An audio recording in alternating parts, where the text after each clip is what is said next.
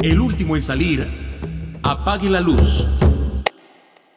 Hola, ¿qué tal? Los saludo, yo soy Stephanie Enaro y quiero darles la bienvenida a este miércoles de podcast, en donde una vez más levantaremos las cortinas de nuestras casas en esta cuarentena para no perder de vista un mundo que se está transformando. Y bueno, si la semana pasada hablamos de cómo México podría convertirse en el nuevo China, esta semana hablaremos de lo que tenemos que saber para que México no se convierta en una nueva Venezuela, porque al final es una comparación que sale a cada rato. Sí, ya sé.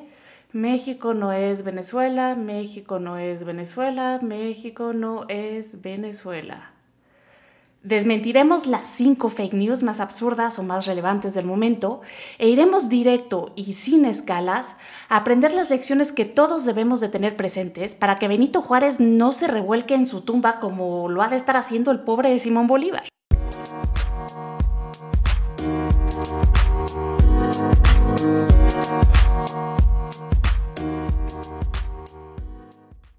Entonces, México no es Venezuela, ¿no? Lo mismo decían los chamos, por no decir los chavos, a los cubanos antes de las elecciones presidenciales que llevaron a Chávez al poder. Y yo rápidamente antes de seguir esta conversación, aprovecho para decirles que en Twitter me pueden encontrar como arroba enaro Stephanie, porque ahí podemos seguir platicando sobre ese tema y muchos más. Hoy Venezuela se ha convertido en un ejemplo de todo lo que no se debe hacer. ¿A poco no? Parece que cualquier cosa mala que sucede en el mundo rápidamente se compara con ese país y cuando esto ocurre en México, la reacción inmediata es, ¿cómo se dice? México no es Venezuela. La historia es cíclica y Venezuela no es Cuba, decían. Y míranlos ahora, igual y hasta quisieran ser Cuba. Por eso creo que lo más importante no es ponerse derechitos, cruzarse de brazos, alzar la nariz y repetir basados en el orgullo patrio que no somos Venezuela hasta morir. Pero antes de entrar de lleno al tema del socialismo del siglo XXI, o como Hugo Rafael lo llamaba internamente, la Quinta República, ojo, aquí Juanito Trump nos llama la 4T, mejor vamos a reír un poco con las cinco fake news más absurdas del momento. El científico japonés Tazuku Honjo es el nuevo protagonista de una nueva cadena de WhatsApp, según la cual el Nobel de Medicina habría afirmado que el coronavirus no es natural y que está fabricado. Según esta cadena, Honjo dice haber trabajado durante cuatro años en el laboratorio de Wuhan, en China. Y bueno, ya estamos con las teorías de la conspiración. Esta es una fake news que se originó en Twitter desde una cuenta falsa el 24 de abril, además de que se puede comprobar en el perfil de Honko, que trabaja en el Instituto para Estudios Avanzados de la Universidad de Kioto, que nunca ha trabajado en China, solo ha trabajado en Estados Unidos y Japón, y tampoco existe ninguna entrevista o declaración en que afirme que el coronavirus ha sido creado por el ser humano. Y como ven, las fake news van que vuelan, pero bueno, esta no tiene escoba. Kim Jong-un ha muerto y se muestran imágenes de su funeral. Bueno, es cierto que el dictador norcoreano ha estado ausente de la luz pública por algún tiempo y desde el domingo pasado varios medios han comenzado a declarar su muerte e incluso a difundir fotos de su supuesto funeral. Pero bueno, Nada de esto ha sido confirmado y hay que aclarar que la imagen que está circulando ha sido alterada con Photoshop y se trata del funeral de su padre, Kim Jong-il, en 2011. Oigan, y por hablar del tema que nos tiene aquí hoy, ¿realmente sabemos cuándo murió Hugo Chávez o el mismo Fidel? Porque parece que nunca sabemos cuándo muere un dictador. Casi siempre hay un silencio y después ¡boom! La noticia explota. El presidente de Estados Unidos, Donald Trump, sugiere inyectar desinfectante y luz ultravioleta a los enfermos de coronavirus. ¿Y luego qué? ¿Nos vamos de rave? No, hombre. Yo creo que ahora sí se le fueron las cabras al monte, al trompetas. Y lo único bueno que salió de esto es que después de decir esta tontería, ya va a dejar de dar sus ruedas de prensa diarias. ¿Cuándo va a pasar esto aquí? Miren, Esta declaración, por más alejada que parezca de la realidad, es cierta. Y aunque después haya aclarado que lo dijo de modo sarcástico, no hay nada en el mundo que pueda ayudarlo. Metió la pata duro. El desinfectante y la luz ultravioleta no pueden curar a los enfermos. Hasta el momento los equipos en el mundo que están trabajando en la cura no han logrado encontrarla. Así es que les recomiendo que se sigan protegiendo con las medidas que ya todos conocemos.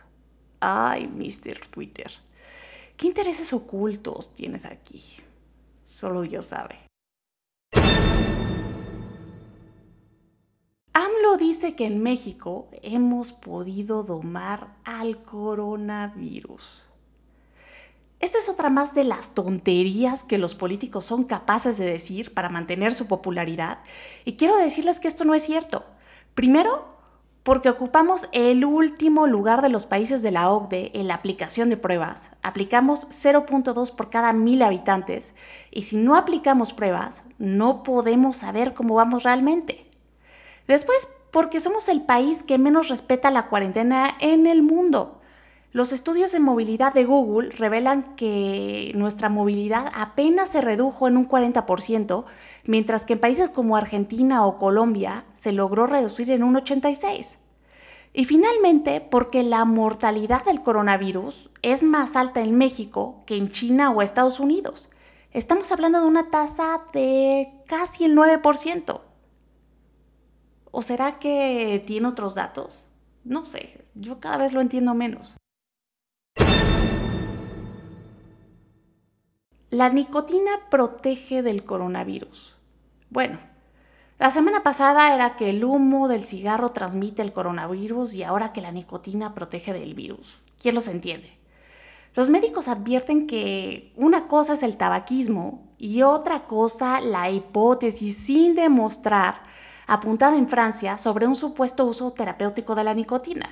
Bueno, no está demostrado al día de hoy que la nicotina, ni todavía menos fumar, protege contra el coronavirus, como se puede entender en este artículo que se publicó en Francia, en donde dice que el menor número de pacientes infectados por coronavirus eran fumadores. Así es que no se lo tomen como excusa para ir a la tiendita a comprar cigarros que luego sabemos por qué no vuelven, ¿eh?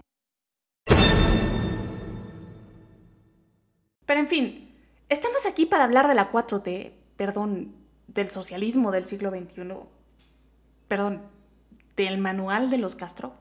Ya me perdí. Pero el chiste es, ¿qué vamos a hacer para no ser Venezuela? Porque del dicho al hecho hay un trecho y hoy Venezuela es un país que teniendo las reservas petroleras más grandes del mundo y que se jactaba de no ser Cuba, hoy no tiene casi comida para alimentar a sus habitantes. Los hospitales pasan por una sobrepoblación de niños enfermos, mientras los doctores intentan trabajar con medicinas insuficientes. No les alcanza, la electricidad tampoco está garantizada y lidera el ranking mundial de inflación. Esto antes lo lideraba Zimbabue, que está en África. Y estamos hablando de casi un 10.000% de inflación que tuvo en el 2019, lo que quiere decir que el dinero de los venezolanos no vale nada. O bueno, sí, para hacer esculturas con bolívares. El bolívar es la moneda de Venezuela y la última vez que estuve en Colombia vi cómo artesanos los usaban para hacer esculturas de animales. Incluso me impactó tanto que hasta me compré una cobra. Y esto explica por qué al día de hoy hay un éxodo de un poco más de 4 millones viviendo en el exilio. Porque las malas decisiones les han arrebatado el futuro. Y ya en hablar de la inseguridad y la impunidad, ranking de honor que suelen compartir con los estados de nuestra nación, si no, pregúntenle a Odebrecht.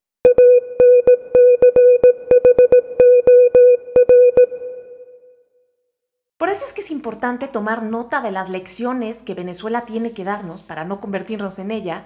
Y aquí lo primero que tenemos que preguntarnos es si el petróleo es el santo grial.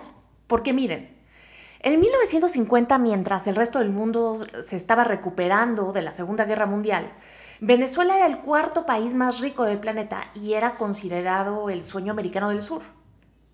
Sí, ya sé, suena difícil de creer, pero era dos veces más rico que Chile, cuatro veces más rico que Japón y doce veces más rico que China. Su Producto Interno Bruto per cápita era de un poco más de 7 mil dólares, mientras que en 2019 fue de casi 3 mil dólares.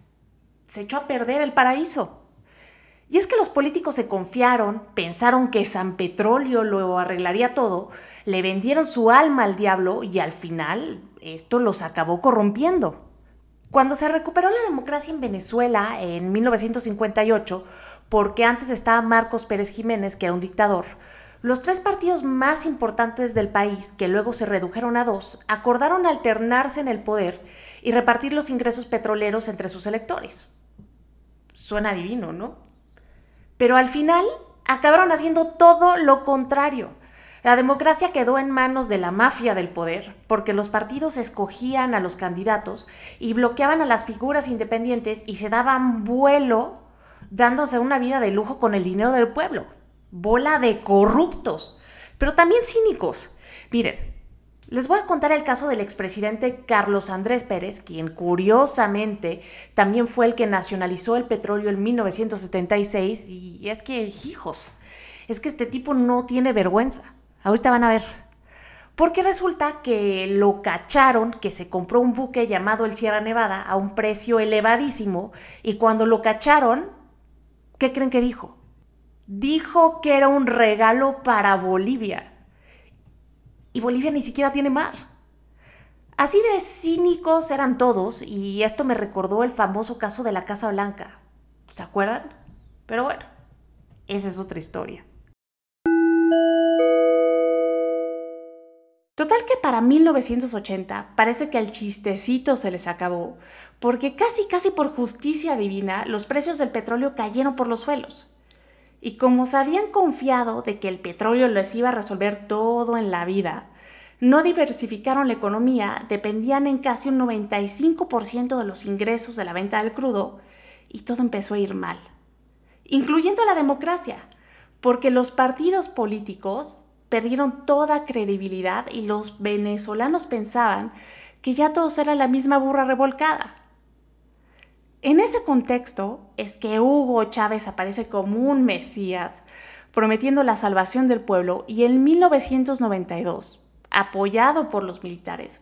Porque no hay que olvidar que él era militar, dio un golpe de Estado y se convirtió en un mártir del sistema con una frase que se hizo célebre antes de ser encarcelado.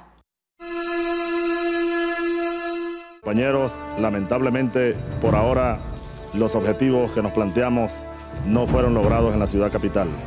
Es decir, nosotros acá en Caracas no logramos controlar el poder. Ustedes lo hicieron muy bien por allá, pero ya es tiempo de evitar más derramamiento de sangre, ya es tiempo de reflexionar y vendrán nuevas situaciones y el país tiene que enrumbarse definitivamente hacia un destino mejor. Por ahora. No se me pierdan, sigo hablando de Venezuela y Chávez no cerró las calles. Pero ojo, hay que poner todo en su contexto y hay que aclarar que los corruptos de antes no son como los corruptos de ahora.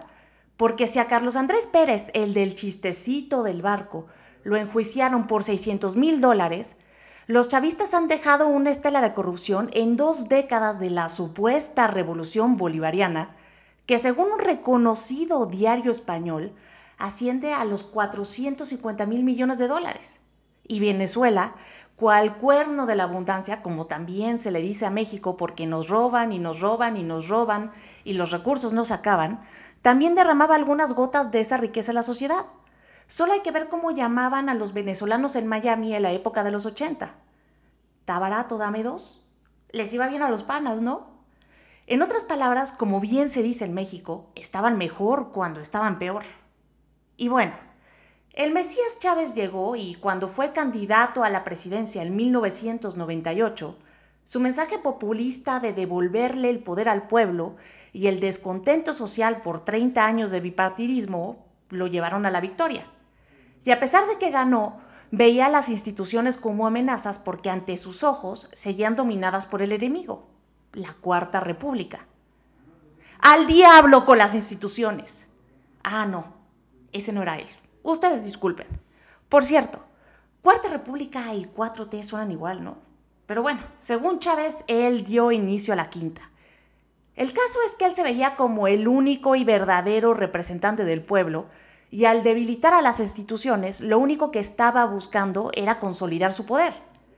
Y al año de ser presidente, en 1999, presentó una nueva constitución que extendía su mandato, permitiéndole buscar la reelección, cerrar el Congreso y cambiar el nombre del país a República Bolivariana de Venezuela. Ay, pobre Simón Bolívar entre otras tantas idioteces más. Hoy, así como aquella cuarta república, nació sobre la traición a Bolívar y a la revolución de independencia, así como esa cuarta república nació al amparo del balazo de Berruecos y a la traición, así como esa cuarta república nació con los aplausos de la oligarquía conservadora Así como esa cuarta república nació con el último aliento de Santa Marta, hoy le corresponde ahora morir a la cuarta república. Por si no fuera poco, firma una ley que lo autoriza para evitar al Congreso cuando se trata de implementar reformas económicas, aunque ya lo controlaba. Aguas México con el referéndum del próximo año. Y con la iniciativa que AMLO acaba de enviar el jueves pasado para reformar el artículo 21 de la Ley Federal de Presupuesto y Responsabilidad Hacendaria, en la que busca anular las facultades de la Cámara de Diputados en materia presupuestal. Porque así el presidente podrá cambiar el presupuesto sin la aprobación de la Cámara. Aguas. Y esto nos lleva a otro tema que también no debemos perder de vista, que es el divide y vencerás. Conforme la revolución avanzaba a pasos de vencedores, Chávez y sus fanáticos, partidarios, seguidores empezaron a ver a la política como una batalla radical para sobrevivir. Y los miembros de los grupos empresariales y políticos que se opusieran a sus decretos ejecutivos eran declarados como enemigos de la revolución algo parecido a lo que pasa aquí con los neoliberales y los conservadores. O como lo que acaba de pasar en una mañanera de esta semana, en donde dijo que no le gustó el modito del BID. Porque ante la crisis económica que el coronavirus ha desatado en nuestro país, el BID, que es el Banco Interamericano de Desarrollo, junto con el Consejo Mexicano de Negocios, lanzaron una propuesta para apoyar a las micro, pequeñas y medianas empresas. Yo creo que está enojado porque le quitaron la posibilidad de ser el único héroe de esta película. Pero bueno, regresando a Chávez, el tono en contra de sus enemigos endureció en 2001 cuando se opusieron a sus decretos, porque el comandante eterno echó mano de una ley habilitante para lograr la redistribución de tierras y mayor control estatal sobre las empresas. Y bueno, este lo dio la torre al aparato productivo de Venezuela porque le dio el control de las tierras a los campesinos que no tenían ni idea de cómo producir. Y esta es la razón por la que hoy un país tan rico como Venezuela tiene que importar el 90% de sus alimentos. Y es así que Chávez terminó polarizando la sociedad cada vez más e incluso las licencias de los medios críticos fueron suspendidas como RCTV o compradas como Globovisión y Televen. ¿Alguien me puede decir en Twitter una telenovela famosa de RCTV?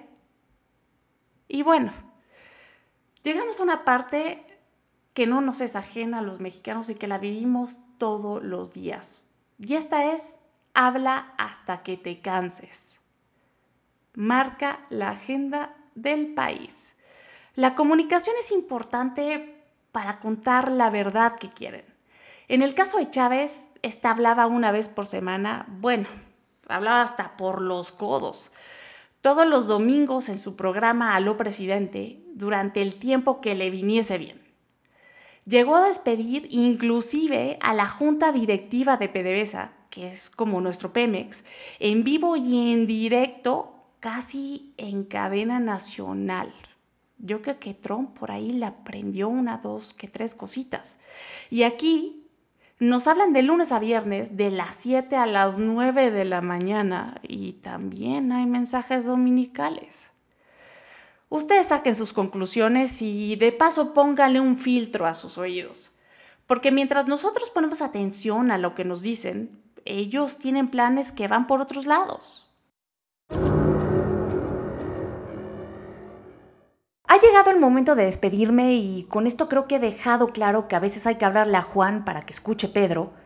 Ya vimos cómo Venezuela se transformó en lo que ahora es Espero que la situación de ese país mejore muy pronto y que México siga siendo México. Que nunca tengamos que pasar por esto. Y para esto debemos recordar que todos somos mexicanos antes que otra cosa. No debemos de dejar que nos dividan y debemos de tener siempre presente que el poder sin contrapesos nunca lleva a nada bueno.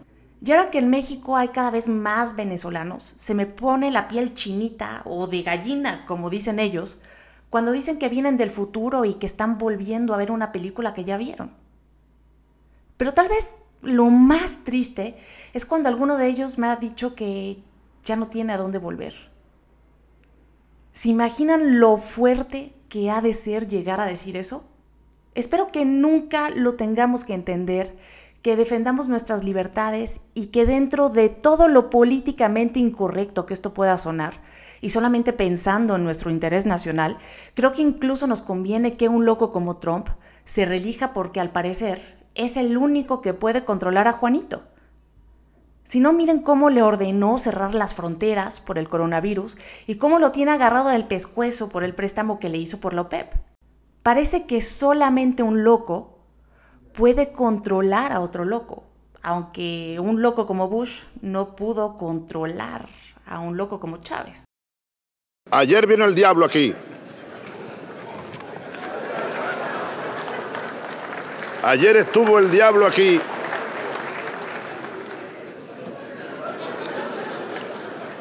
En este mismo lugar huele a azufre todavía esta mesa donde me ha tocado hablar. Ayer, señoras, señores, desde esta misma tribuna, el señor presidente de los Estados Unidos, a quien yo llamo el diablo. Y si consigue su referéndum, que Dios nos agarre confesados. Mientras tanto, los invito a escuchar mis participaciones con Jaime Núñez todos los sábados, a leer mis columnas en El Economista, a ponerse rutinas, a hacer ejercicio, a cambiarse el pijama, a bañarse por favor, a ponerse guapos, a sonreír, a ser productivos, a viajar al interior de su casa y también a que siempre recuerden que aún en tiempos de coronavirus, el último en salir, apague la luz.